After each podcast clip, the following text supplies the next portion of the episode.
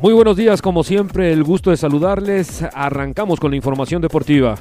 Edson Arantes, Don Nacimiento Pelé ya es eterno. Sus restos mortales fueron sepultados este martes en la ciudad brasileña de Santos tras el cortejo fúnebre en la que miles dieron su último adiós al rey del fútbol.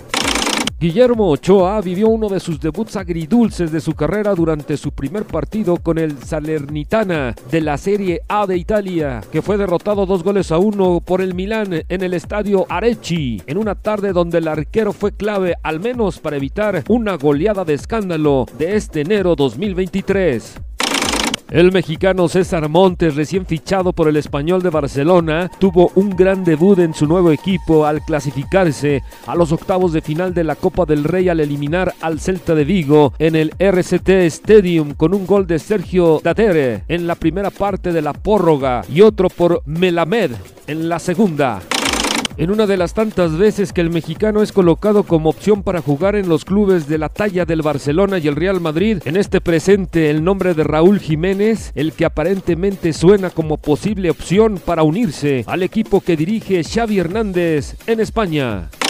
Lionel Messi volvió este miércoles a entrenarse con el Paris Saint-Germain un día después de haber llegado de la capital francesa procedente de Argentina, donde se había tomado unos días de descanso tras la victoria con su selección en el Mundial de Qatar. La familia de Damar Hamlin expresó gratitud y las muestras de apoyo que ha recibido y pidió plegarias de todos por la recuperación del jugador del Bills de Buffalo este martes, un día después de que sufrió un paro cardíaco durante el partido. Por cierto, la NFL informó que los Bills de Buffalo y los Bengalíes de Cincinnati, en su partido suspendido del lunes por la noche, no se va a jugar esta semana. El Instituto del Deporte del Estado de Aguascalientes presume que el rugby será una de las disciplinas deportivas que va a fomentar intensamente en este 2023.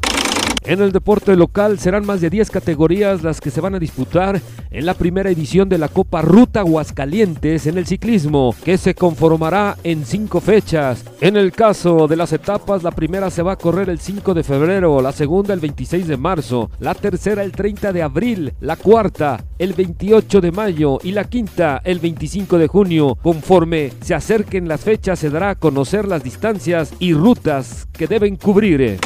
Con la información deportiva, muy buenos días, gracias, hasta la próxima.